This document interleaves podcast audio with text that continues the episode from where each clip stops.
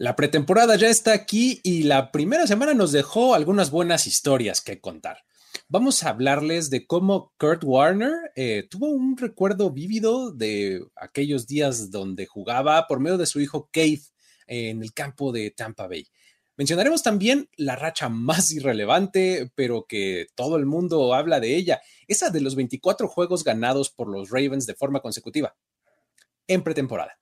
Tendremos también la historia de CJ Okoye registrando su primer sack con los Chargers. Claro, el primer sack de su vida.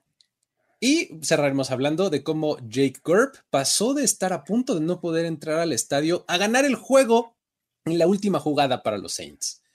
Esto es Historias de NFL para decir wow, relatos y anécdotas de los protagonistas de la liga. La NFL es un universo de narrativa, testimonio, ocurrencia y memorias que nunca, nunca dejan de sorprender. Y todas las reunimos aquí. Historias de NFL para decir wow, wow, wow, wow, wow, wow, wow. Con Luis Obregón y Miguel Ángeles es. Mi querido Miguel Ángeles es, ¿cómo te va? Eh, ¿Qué dice la pretemporada? Eh, ¿Cómo te está tratando la semana entre la 1 y la 2? ¿Qué dices? Bien, bien, mi estimado Luis. Mira, como dices, estamos en pretemporada, entonces ya estuve viendo los partidos. Eso sí, nada más veo un cuarto de cada juego, porque yo soy aficionado titular. O sea, ah, tiene todo el sentido. Qué bien. O sea, veo un cuarto de un partido, ya agarro, lo veo, ya le apago, porque pues obviamente estoy, estoy preparándome para lo que hace la temporada, entonces igual es, es como los titulares, voy poco a poquito. dos series ofensivas, ¿no? Algo así. Sí.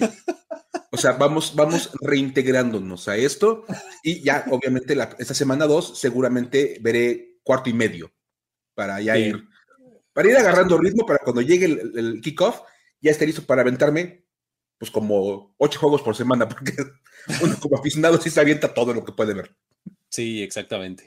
Así es. Oye, este, y bueno, esta semana nos dio algunas historias interesantes, ¿no? Este, me gustaría rescatar varias de ellas. Vamos a platicar aquí de unas cuatro o cinco y por supuesto que al final vamos a tener ahí nuestro, nuestro colofón ahí con, unas buenas historias para decir, güey, ¿no? ¿Por qué no empezamos con la de, con la de los Warner, ¿no? Vamos a empezar eh, ahí diciendo que estos son pues, de tal palo, tal astilla, ¿no? ¿Por qué no nos cuentas de esta? Venga. Esta me gustó porque la verdad está padre, o sea, es de esas historias que dices, órale, qué chido. Y también dices, ay, ya estoy un poco viejo. sí, sí, sí, pasa. Porque sí, también pasa. Y es que esta semana los Buccaneers jugaron su partido de pretemporada contra los Steelers, allá en, en el Raymond James. Y esa escena en particular resultó extremadamente, digamos, familiar para los Warner. Ok. O sea, hace Kurt Warner y familia que lo acompaña tú y yo vimos jugar a Kurt Warner. Claro, claro. Nos, tocó, vimos esa gran historia. Es más, hay una película en torno a, la vida de Kurt Warner. Sí, no hace mucho se estrenó, ¿no? muy, muy, reciente, bastante buena, por cierto. Y bueno, una cosa que no aparece en esa película es que hace 14 años, Kurt Warner, que entonces ya jugaba para los Cardinals, jugó el Super Bowl 43 ah, ante, ante, ante los Steelers en el Raymond James. O sea, Kurt Warner estaba esta semana en el Raymond James viendo jugar a los Steelers y él se acordó de cuando él jugó contra los Steelers en el Raymond James. Qué padre. Y en aquel entonces, su hijo Kate, de apenas 10 años, estaba sentado en las gradas para ver a su papá jugar en Super Bowl. Claro. Ajá. O sea, vamos a poner esa escena. Kate Warner, el hijo de Kurt, sentado en las gradas, viendo a su papá enfrentar a los Steelers en el Raymond James. Ok. Este fin de semana, las cosas fueron básicamente iguales, pero estaban en lugares distintos los dos. Invirtieron posiciones. Ok. Y es que Kurt estaba sentado en, las gradas de Raymond James para ver a Cade jugar su primer partido como profesional en pretemporada con los Buccaneers y le tocó enfrentar precisamente a los Steelers en ese primer juego. Entonces, ah. fue como una especie de. La historia se repite un poquito, una cosa por el estilo, ¿no? Como una cosa bastante interesante. Y vamos, esto no, pasó, esto no pasó desapercibido para, para Kurt Warner, o sea, como de el Raymond James, los Steelers están enfrente, yo quiero que gane el otro equipo. Exacto. Sí, como que pues, demasiadas coincidencias. Y obviamente, pues, lo hizo lo que todo mundo hace en redes sociales. Lo compartes. Por supuesto. Tú, no, tú, no, nada más te acuerdas. Tú tienes que compartirlo en redes sociales porque si no, no te acordaste. Exacto, si no, no pasó, ¿no? No pasó. Entonces, se tomó una foto con Kate, ya uniformado ahí con su, con su jersey de los Buccaneers, y pone, el último Super Bowl que jugué fue contra los Steelers en el estadio de los Buccaneers. Hoy mi hijo Kate juega su primer partido con los Buccaneers ante los Steelers en el mismo estadio. no puedes inventar estas cosas. Bien. Y luego añadió él, nunca pensé que animaría a Tampa Bay. qué, rápido cambian las cosas. Y me acordé que sí, efectivamente. ¿Te acuerdas que cuando él llega al Super Bowl con los Rams, la primera vez, eliminan a los Buccaneers en la final de la conferencia? Ah, claro, claro, claro, claro. Bien, sí. O sea, tiene, tiene como hasta como ese factor de yo que iba a andar echándole porras a los Buccaneers. Sí, por supuesto que no. Hasta ahora que ya su hijo está militando con ese equipo, y bueno, Brenda, la esposa de Kurt, que todo el mundo conoce si vieron la película, que aparte es la mamá de Kate, compartió una foto de aquel Super Bowl, así como de recordando que esa fue la, la segunda derrota que tuvo su esposo en un Super Bowl y que el hecho de haber perdido el Super Bowl le costó a Kate la oportunidad de tener un cachorrito. ¿Cómo? ¿Y él qué culpa tenía? Yo creo que digo, hace el clásico caso del niño que dice, papá, ¿puedo tener un cachorrito? No, ah. mira, es muy complicado, ya sabes, es que la responsabilidad. Bueno, hagamos una cosa. Si ganamos el Super Bowl, puedes tener un cachorrito. O sea, le aplicó la de el día que un cerdo boile, ¿no? si, si, yo gano mi segundo Super Bowl, exacto, podemos tener un cachorrito. Y entre James Harrison y Santonio Holmes, sí, pues le echaron a perder el sueño a un niño. qué horror de personas. Ah. sí, qué horror de personas. Cachorrito, nada. Y ahí va la recepción en el fondo de la zona de anotación para que pierdan los Cardinals. Bien. No, sé si eso dijo Santonio Holmes, pero creo que pudiera ir por ahí. Sí, sí, seguro estaba pensando en eso. Exclusivo. Ese niño en la grada que es hijo del coreback contrario no va a tener su cachorrito. Exacto. Y ahí es el touchdown. Qué hubo. Bien. Obviamente, pues hay que decir que, aparte de todo, jugar, jugar en Tampa Bay contra los Steelers no es la única conexión a nivel fútbol americano que tienen Kurt y Kate. A ver, ¿qué más? Eso se pone más interesante cuando Kate, que entre que decirlo, tiene 24 años, es un novato de 24 años, ya es tampoco un, un chavito. No está, tan jovencito, de hecho, sí, a los 24 años cuando eres novato ya eres medio grande. Ajá. Sí, ¿qué clase de Stetson Bennett es este? Exacto. E, él llega a los Buccaneers como agente libre novato, un concepto que su papá conoce perfectamente bien. Sí, sí, sí. De hecho, él jugó en Kansas State y en Nebraska a nivel colegial, o sea, él, él cambió de universidad. Ok la historia de su papá, pues obviamente también es una historia de un agente libre novato que venía a una universidad no muy grande y que pues obviamente, eh, bueno, es tan interesante la historia de Kurt Warner y tantas vueltas tiene que dar para llegar a los Rams que terminó siendo, como ya decíamos, la base para la película American Underdog. Exacto, así de, ay, este, esta historia está de película, ¿sí? Sí, se hizo película. Efectivamente, tal cual de película. Y Kate reconoce que él también está como en esta situación de ser otro American Underdog. Ok. Es decir, llegué como Walk-On y nadie me quería. Walk-On es uno de esos chavos que llegan pidiendo la chance en la universidad. A probarse, exacto. Ajá. Dice, no recibió ofertas. Fui a Nebraska y ahí no me querían. Me fui a Kansas State. Me tomó un par de años, pero lo logré. Y luego nadie me seleccionó. Y su papá como de muchacho, por favor, cuando atiendas un supermercado me avisas. Exacto. y dice, así que han sido muchas vueltas y mucha adversidad para poder llegar aquí, ponerme este jersey y es un sueño hecho realidad. Está buenísimo. Ahora, dices, si Kate tiene alguna duda de cómo sobrellevar la adversidad y cómo vencer los obstáculos, pues su papá es una persona que le puede dar todos los consejos del mundo. O sí, algo de eso sabe, ¿no? Así de, mira, es momento de que veamos mi película. sí, sí, sí, Por favor, pónganse, pónganse la tele que vamos a ver la, la historia de mi vida.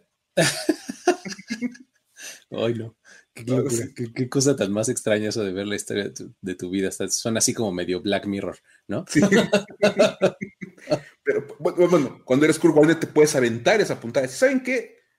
¿Para qué les platico? Mejor pongan la película de mi vida. Así mejor siéntese. Aparte me encanta que se llama American Underdog. Ajá. Y apenas la vi en streaming. Bueno, vi que estaba anunciada. Y dije, oye, ¿qué, qué manera tan maravillosa de traducirla. Le pusieron la historia de Kurt Warner. No. ¿Es en serio?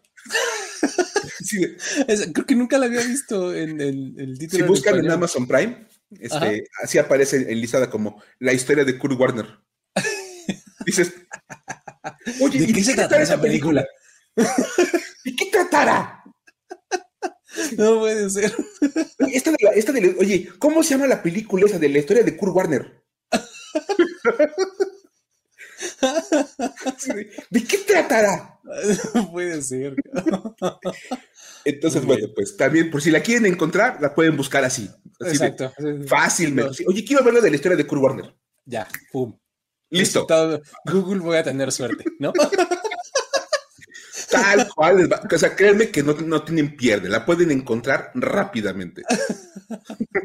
Muy bien, eso es todo. Ay, ay, ay pero buena historia, independientemente de todo eso, la verdad es que es buena historia la de Kate y Kurt Warner. Kate eh, juega como receptor, ¿no? Está ahí, en, pues un poco en la burbuja ahí, ¿no? del equipo de, Tampa Bay, intentando quedarse con un roster, pero eh, con un puesto en el roster final, pero bueno, ahí este, eh, haciendo la lucha. Muy bien.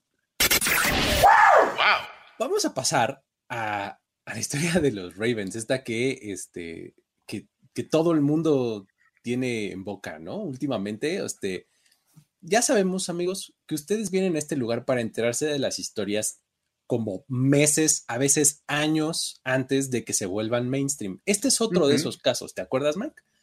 Por supuesto. Es más, nosotros ya habíamos hablado de esto desde el año pasado. Hace un año les contamos esta historia, ahora parece que todo el mundo les quiere contar esta historia y nosotros se las vamos a recontar, digamos que añadiéndole lo más actual. Eh, el, año pasado les contamos que los Ravens hicieron historia al llegar a 21 victorias de pretemporada consecutivas. Y pues bueno, resulta que su racha se extendió hasta 24 este fin de semana. Esto pasó cuando derrotaron a los Eagles 20 a 19. Esto peligró, ¿eh? O sea, ya veía todos los tweets así preparados, así de, se, acabó la... Eh, y delete. Nada. murió la dinastía de agosto. No, pero no, todavía no. No, no, no, no. Eh, se salvaron. 20 a 19 ganaron contra los Eagles en la semana 1 de la pretemporada del 2023. Y pues así llegaron a su victoria número 24 en esta instancia, en la pretemporada, ¿no? De manera continua, que es una nueva marca histórica en la NFL. Ahora, lo más interesante de esto es que, pues técnicamente ya han roto la marca dos veces, porque... ¿Cómo? Pues, pues, sí, o sea, se pueden ese tipo de cosas, o sea, como... Ahora sí que, a ver, Luis, por favor, elabora. Elaboro.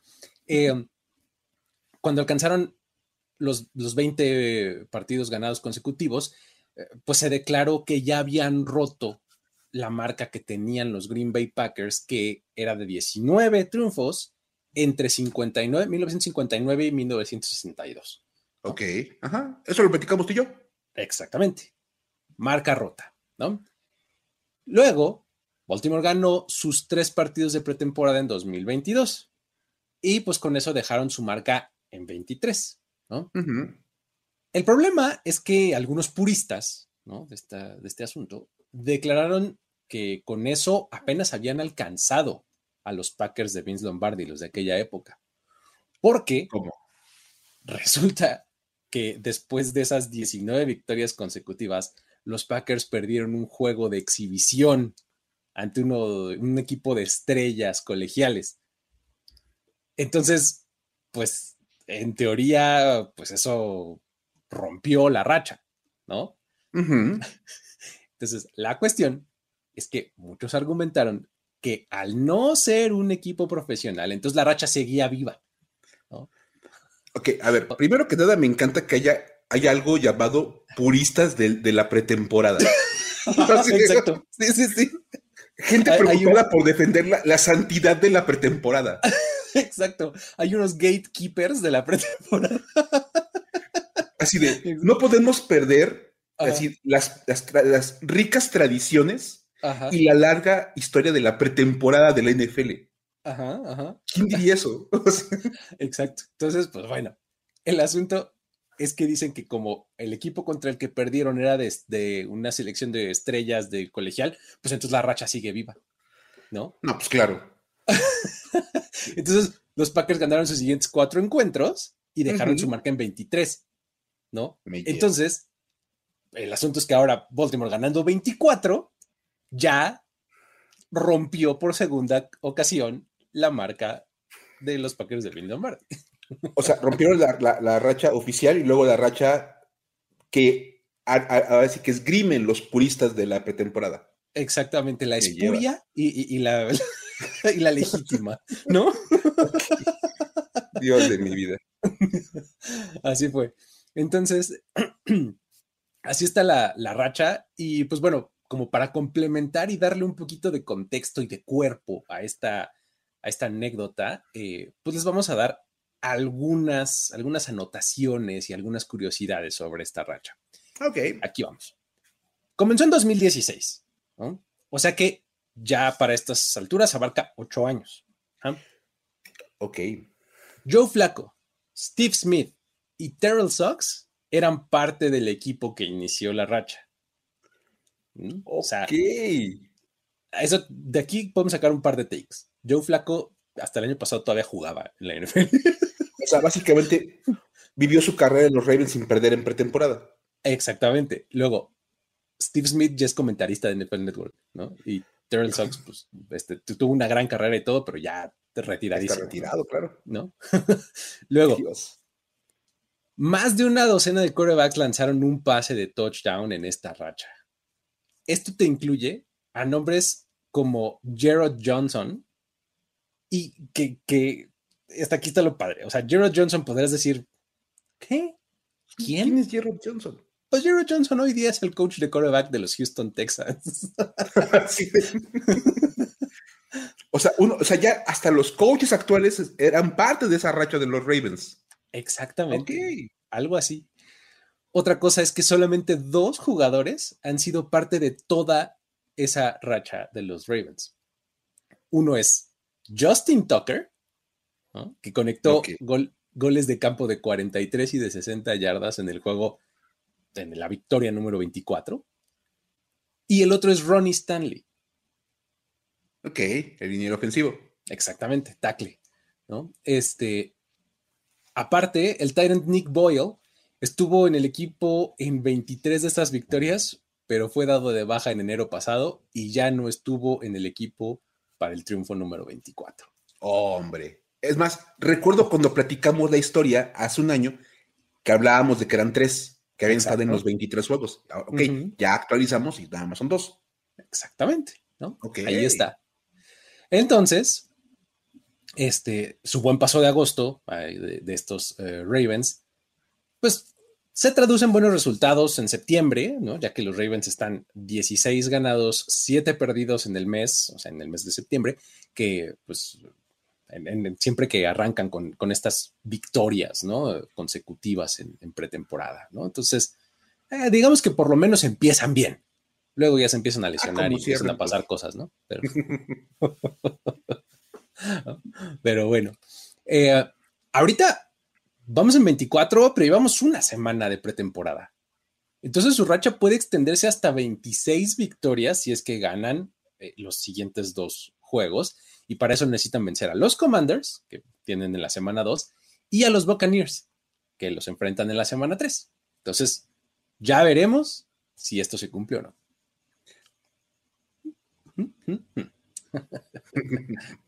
Ahí está. Uno de esos datos que son completamente irrelevantes, pero eh, los hacen quedar bien, los hacen quedar este, como el tipo listillo ¿no? de, de su reunión de NFL. Pero bueno, vámonos a la siguiente historia. CJ Okoye teniendo el primer sack de su vida, Mike. ¿Cómo es eso?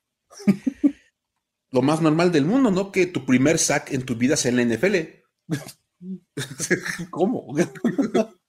¿Por qué no? no, la verdad es que es una historia bien, bien padre porque, vamos a ser sinceros, los partidos de pretemporada, ya les decíamos, son poco memorables. Nadie los toma en serio. Bueno, los Ravens sí, pero este, nadie, ningún otro equipo los toma en serio. Ajá.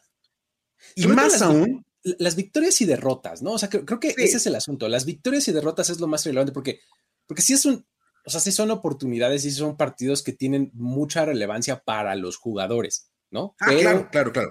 Para los equipos y las victorias y derrotas, no importa. Sí, o sea, nadie toma en serio el partido como, como un juego en el cual vas a tomar, vas a sacar un take de estamos bien o estamos mal porque ganamos o perdimos. Exacto, exacto. Ajá. O sea, es vamos a probar jugadores que no podríamos ver de otra manera en velocidad de juego. Exacto. Y que necesitamos como ubicar.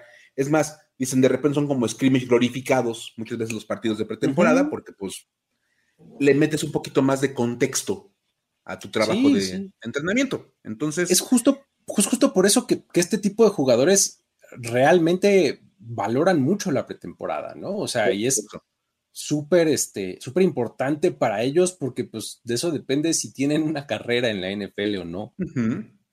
Sí, y es más, en, en, etapas anteriores de este programa hemos hablado de cómo para varios jugadores ha sido la puerta de entrada realmente a la NFL. O sea, llegan buscando oportunidad y demuestran en, velocidad de juego que pueden estar a la altura y empiezan a subir y vamos, alcanzan cosas. Obviamente, insisto, pues decíamos, eh, esto no es relevante en temas de resultados, porque pues a fin de cuentas puede pasar cualquier cosa.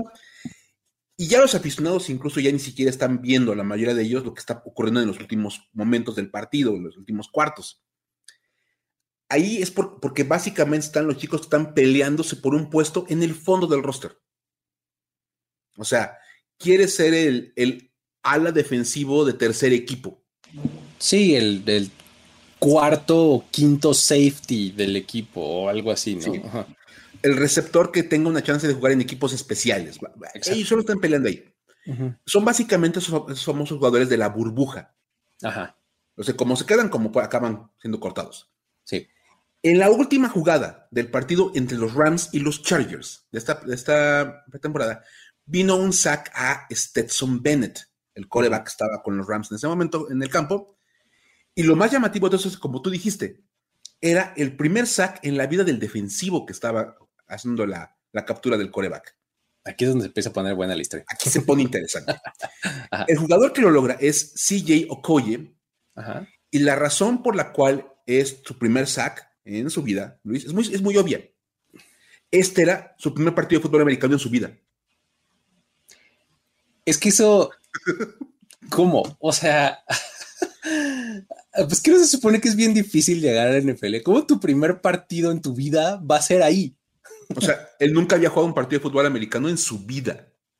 Y la primera vez que se pone un uniforme y un casco es para enfrentar a los Rams. Hijo. Qué locura. Es completamente fuera de cualquier cosa que puedas imaginar, pero otra vez tiene una explicación, porque aparte fue una locura eh, eh, para los que estaban viendo el partido, porque cuando viene el sack de Okoye, Toda la banca de los Chayos pega un brinco y todo el mundo empieza a festejar como si hubieran ganado el Super Bowl. Así de, ¡eh, bien! Uh".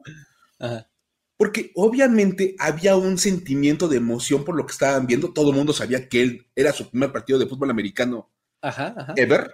¿Sí de? Es más, la celebración se siguió hasta el locker, donde Brandon Staley, el coach del equipo, le entregó el balón de juego. Ya, de plano, así. Así, es para ti, llévatelo de recuerdo. Porque nada más. Por ahí tenemos como el audio, ¿no? Sí, sí. Going long for Bennett. Oh, he escaped once. Can't escape twice. Bennett is sacked again. CJ Okoye. Hey guys, the way that sideline erupted, that's what we that's what we're hoping for tonight. CJ Okoye. Bueno, vamos a poner en contexto todo esto, porque a ver, ya dijimos, está muy raro que una persona por primera vez en su vida juegue fútbol americano en un partido de NFL. Resulta que CJ Okoye es un atleta de origen nigeriano que llegó a los Chargers como parte del programa International Player Pathway. Ahora tiene sentido. Okoye era de Nigerian Nightmare, ¿te acuerdas de ese Por jugador? supuesto. Los Chiefs. Ajá, por Muy bien. supuesto. Sí, la pesadilla nigeriana, Christine Okoye, pues t- era precisamente de, de- de- de esa nacionalidad. Ajá. Este chico también se apellida así. Y hay que decir que este programa ya lo conocemos un poquito, el programa del International Pathway Pro- Player Pathway. Ujú.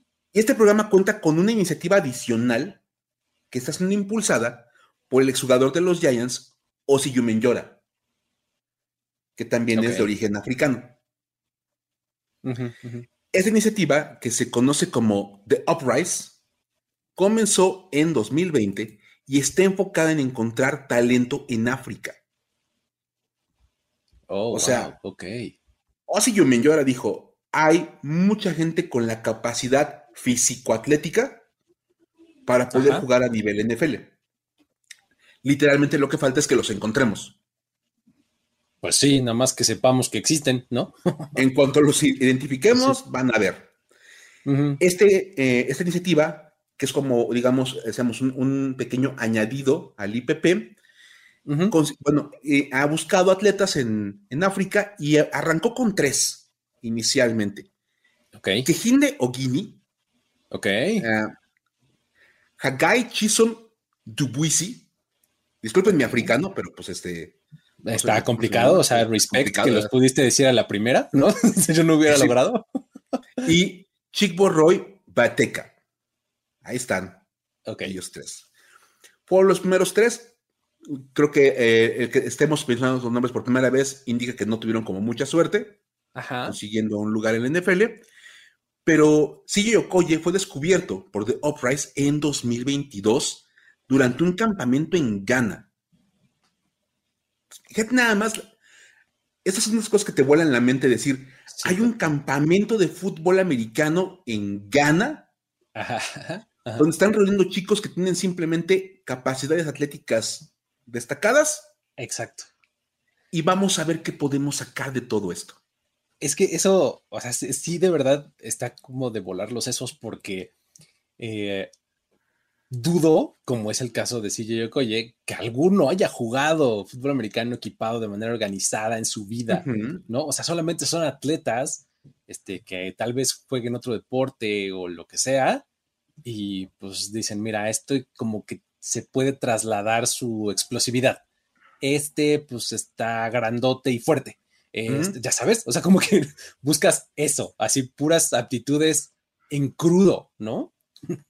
Pero de verdad, o sea, de verdad, diamantes en bruto. Sí, O sea, vamos a pulir y pulir y pulir y lo más rápido que podamos porque tienen que entrar a la NFL. sí.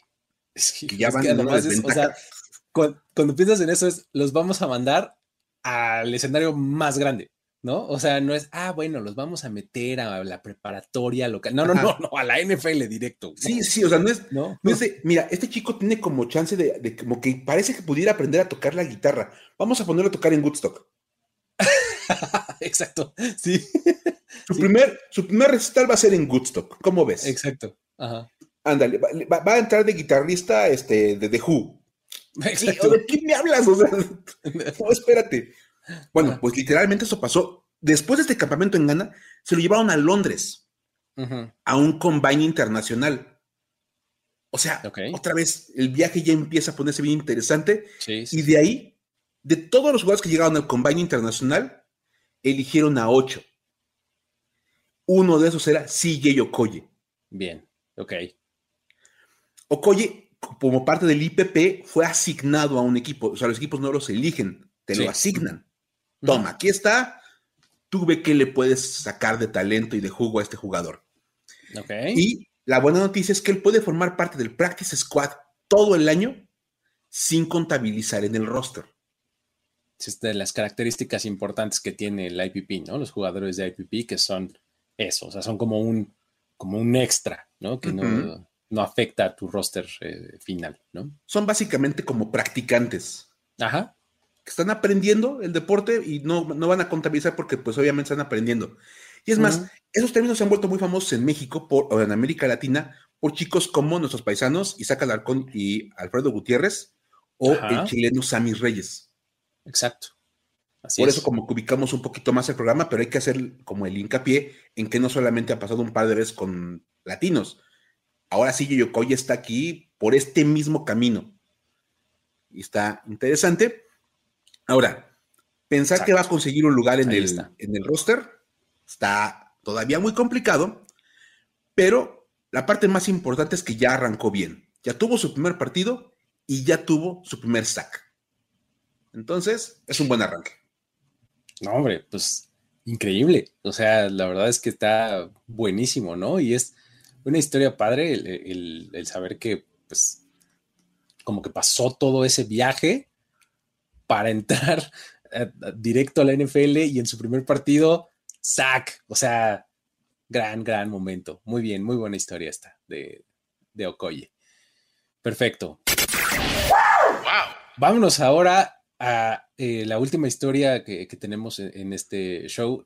Es esta que narra uno de esos momentos que mantienen humilde a, Blake Group. Blake Group, pateador de los New Orleans Saints, ¿no? Este es otro que tuvo un momento de gloria tremenda este fin de semana pasado, eh, porque, pues bueno, él eh, básicamente ganó el juego. O sea, quiero decir, ganó el juego porque él ejecutó la patada en la última jugada eh, para que los Saints ganaran 26-24, ¿no? Ok. Ahora, todo esto suena muy bien y pudo haber este, festejado y todo, pero pues eh, hubo algo que lo mantuvo humilde, que es eh, el staff del estadio de los Saints, ¿no? Ellos le dijeron, este, por favor, tómalo con calma, ¿no? Esto pasó de la siguiente manera.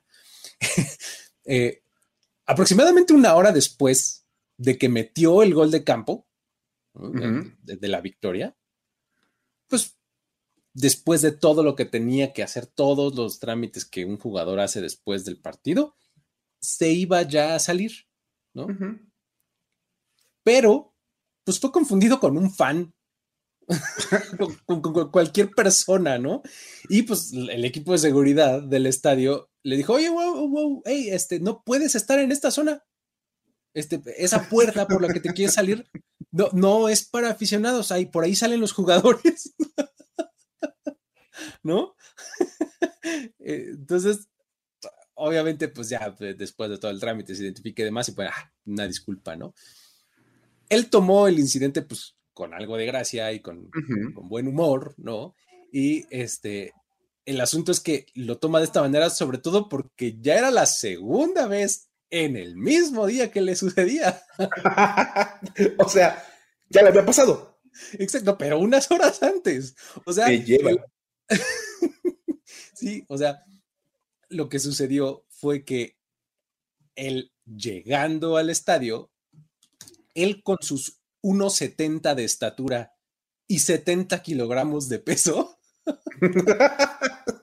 quería entrar al estadio por la puerta de los jugadores, así, pues normal, vengo a chambear, ¿no? Yo aquí vengo al jale, ¿no?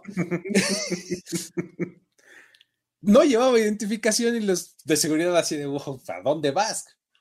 Esta es la puerta de los jugadores, ¿qué onda? y él así de, pero pues es que yo juego. Yo soy jugador. Sí, exacto. Todo así de, no, en serio, no. Este, no me vas a engañar. no sé, mi, hijo de 16 años está más alto que tú. Tiene más tipo de jugador de NFL que tú, claro, por supuesto. Pues bueno, entonces, pues después de igual otro rato de identificaciones y demás, lo dejan entrar y pues bueno, así fue como en el mismo día, antes del partido y luego después de haber eh, pateado el gol de campo de la victoria, el staff de seguridad nomás no lo reconocía de todos modos. Seguían sin saber quién era. Me encanta esta Sí, historia porque sí. nos recuerda que, Ajá. como dicen muchas veces, el, el fútbol americano de la NFL es, una- es un deporte en el cual tipos como Aaron Donald y Blake, y. Blake Grubb pueden entrar en la misma categoría. Jugadores de fútbol americano. Exactamente. O sea, Ah, muy bien. somos colegas. Perfecto. Historias para decir, güey. Pues bueno, estas son las historias que traemos, pero vamos a cerrar con un par de relatitos que nos hacen decir, güey. Venga, Mike. A ver, ay, es que resulta que los Cardinals, vamos a empezar con los Cardinals, porque ellos le pegaron feo a Russell Wilson, Ajá, sí. pero sí. en las redes. Ah, también. Sí, o sea, le pegaron feo en el partido, pero le pegaron más feo ya en redes sociales. O sea, a ver, otra vez. Lo acabamos de decir hace, hace unos minutos con la historia de CJ Okoye. Ganar en pretemporada no es importante. Ok. No es el objetivo final de, de jugar la pretemporada, a menos que sean los Sí. Ravens. A ellos sí les interesa mucho ganar. Sí. Mantener la racha este, invicta y toda la onda.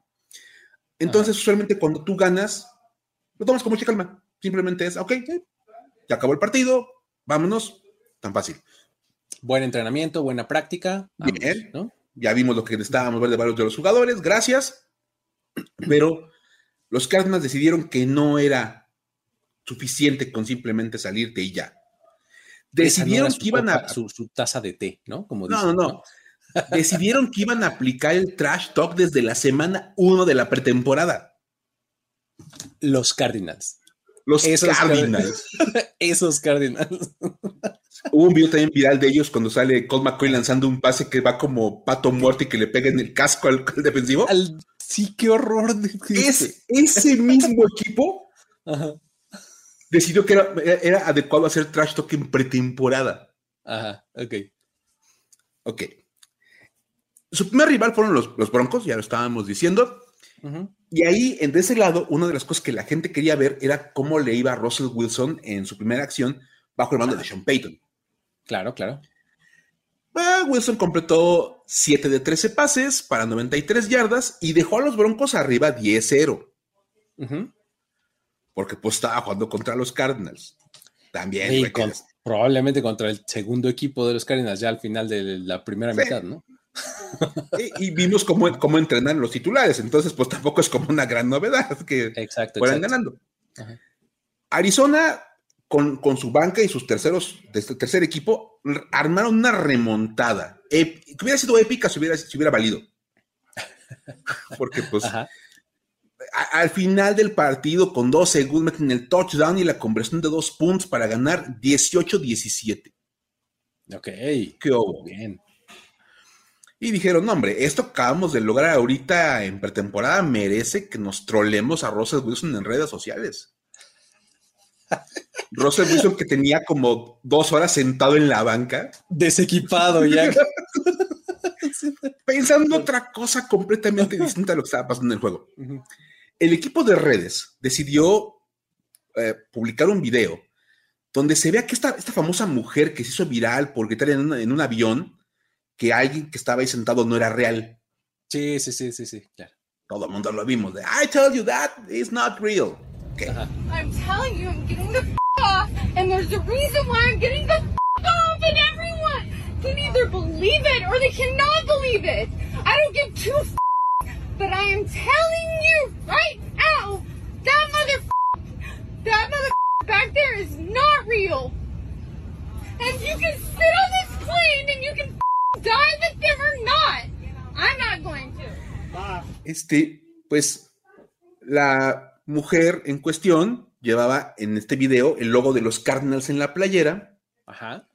Y a la hora en que hacen el corte para ver, de que dice, he's not real, Ajá. se ve una imagen de un pasillo de avión a la que le sobrepusieron imágenes de Russell Wilson entrenando. Ok. Esto obviamente era una burla directa a aquella historia que se dio de que cuando venían de Londres, Russell Wilson dijo que en lo que todo el mundo dormía, él iba haciendo ejercicio en Sí, el sí. pasillo del avión. Ajá. No sé para qué lo contó, pero pues lo contó. Sí, que, dijo cómo era, que era high knees, ¿no? Decía, ¿no? Ajá, Este, high knees. Ajá, exacto. Porque se había como, como torcido la pierna, cosa así en el partido, y dijeron, oye, ¿cómo vas? No, hombre, yo iba haciendo high knees en el pasillo en lo que todo el mundo dormía. Exacto, sí, sí, sí. Hijo. Y todos de. Ah, Cringe, qué, cringe. de- el, el año pasado de Russell Wilson fue muy, muy lleno de momentos cringe. Sí, sí, sí. Y ese fue uno de los momentos también así como que eh, fueron parte de eso. Obviamente, los Cardinals ponen el video y bueno, recibieron una cantidad de güeyes en las, en, en los, en las respuestas como de, dude, es pretemporada, por amor de Dios, tú lo dijiste. Eres los "Son Cardinals. Cardinals". Exactamente. o sea, Ajá. es más, todo el mundo dijo, ¿no se acuerdan de que el año pasado también los Raiders se la pasaron burlándose de sus rivales a los que derrotaban en la pretemporada y tuvieron un año malísimo? Sí, quedaron en el último lugar de su división. O sea, tal vez recuerden eso. Ajá. Fueron tantas las burlas que le hicieron a los Cardinals que después de 5 millones de vistas y de infinidad de comentarios negativos, pues mejor borraron del video. Sí. Alguien así de, de PR le dijo, ya, mm, ya. Por quítalo, favor, quítalo". ya. Entonces, yo creo que alguien les dijo, ¿saben qué? Guarden las bromas para cuando los partidos cuenten y efectivamente ganemos uno. Sí, sí, exacto. Ay, no puede ser, oye, está tremendo eh, el, como que el espíritu de, de los Cardinals. Ojalá fuera más que eso, ¿no? Pero, Ojalá. eh, esa es una, pero también durante la semana, hace unos días, creo que de hecho, este, de cuando se publica esto, tiene como dos días que, que eso sucedió. Este, el asunto de Michael Oher.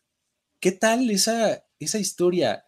Eh, no sé si se acuerdan ustedes que escuchan esto, de esa película que se llama Un sueño posible o. The Blind Side, ¿no? Eh, Sí, claro.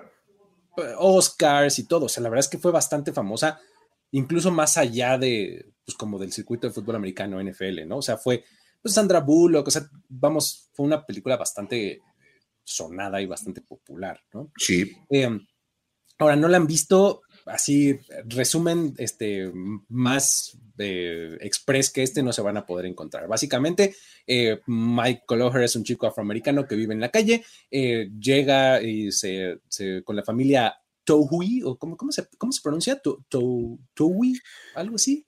Yo, la verdad, no, recuerdo, vi la película hace muchos años, Sí, pero bueno, algo así. Ajá, el chiste es que ellos lo conocen, eh, se encariñan con él, le ofrecen que se vaya a vivir con ellos, eh, lo deciden adoptarlo, lo ayudan a salir adelante, lo meten a la escuela, etcétera. Esto hace que eh, ahí le vaya un poco mejor. se lo meten al equipo de, este, de fútbol americano, de la preparatoria, lo vuelven tackle izquierdo, entonces se vuelve muy, muy bueno, termina en All Miss, ¿no? Que es además el alma mater de, de sus ahora papás, ¿no? Y eh, después de unos años en Ole Miss, termina siendo seleccionado en el draft por los Ravens en la primera ronda de la NFL. Básicamente de eso se trata, ¿no? Clásica historia de superación, este, película muy clásica de, este, de fútbol americano, ¿no? O sea, trama pues muy clásica de, de película de fútbol americano. El asunto es que ahora pues Michael Orr decidió darnos un poco más de información sobre la historia. Y la historia, la información que nos dio fue que la historia no fue así. Me lleva así. Dios. ¿Vieron ustedes la película? Sí, ah, bueno, pues así no pasó. Sí, ¿no? Me encanta porque aparte es de las películas que empiezan con basada en una historia real. Exacto. Y Sí. Orr, bueno, real, real, no. Exacto. ¿No? Ta- tan real como el otro pasajero que estaba diciendo la señora del avión, ¿no? Algo así. Dios. Este, él, eh, O'Hare, eh, de- decidió que, pues, iba a solicitar a un juez que anulara la relación legal que existe entre él y su familia, o su familia adoptiva, o ahorita vemos cómo le llamamos, porque resulta que en realidad nunca lo adoptaron. ¿Cómo? O sea, ellos simplemente asumieron su tutela. O sea, es una diferencia sutil pero importante.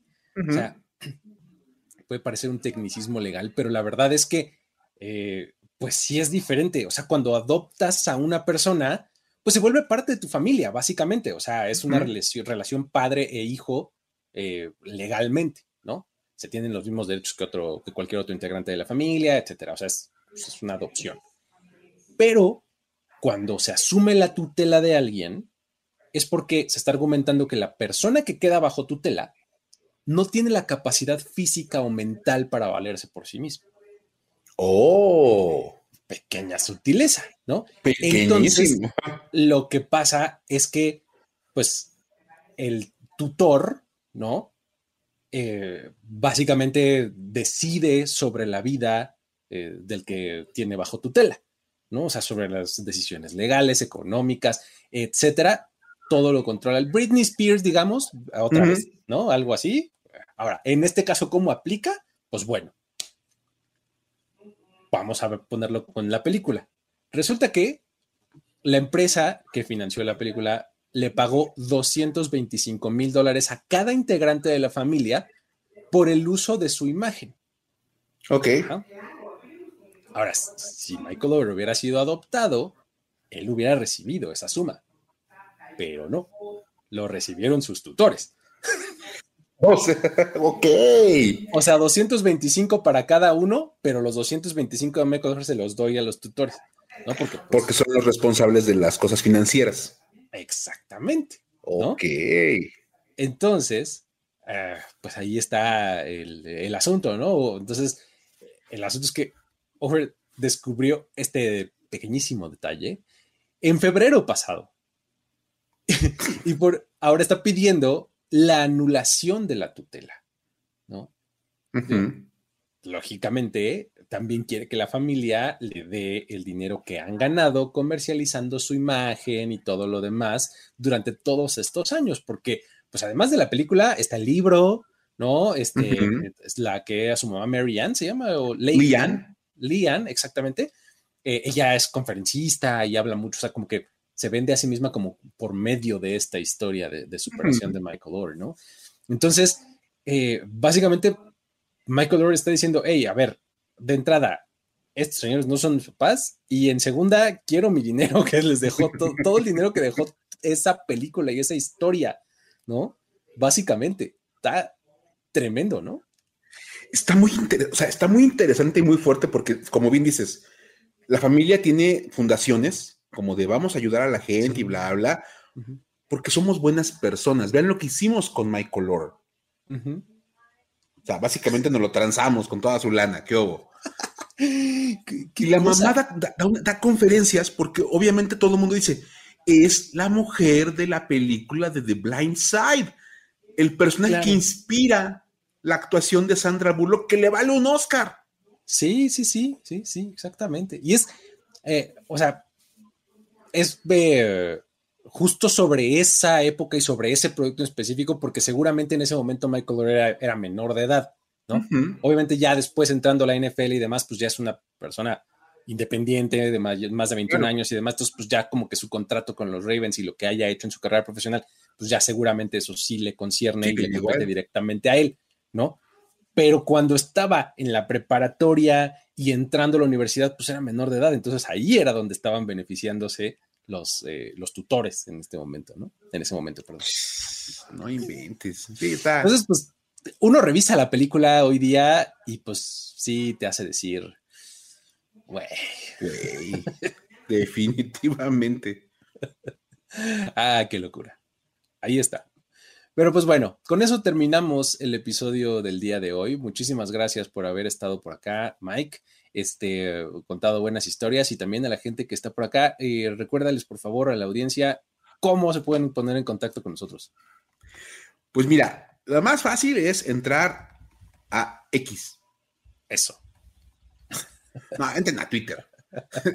entren a Twitter, que ahora, aunque tiene una, una espantosa X Como su símbolo, pero pues es básicamente Twitter, nos pueden encontrar como arroba el buen Luigi y arroba F-escopeta.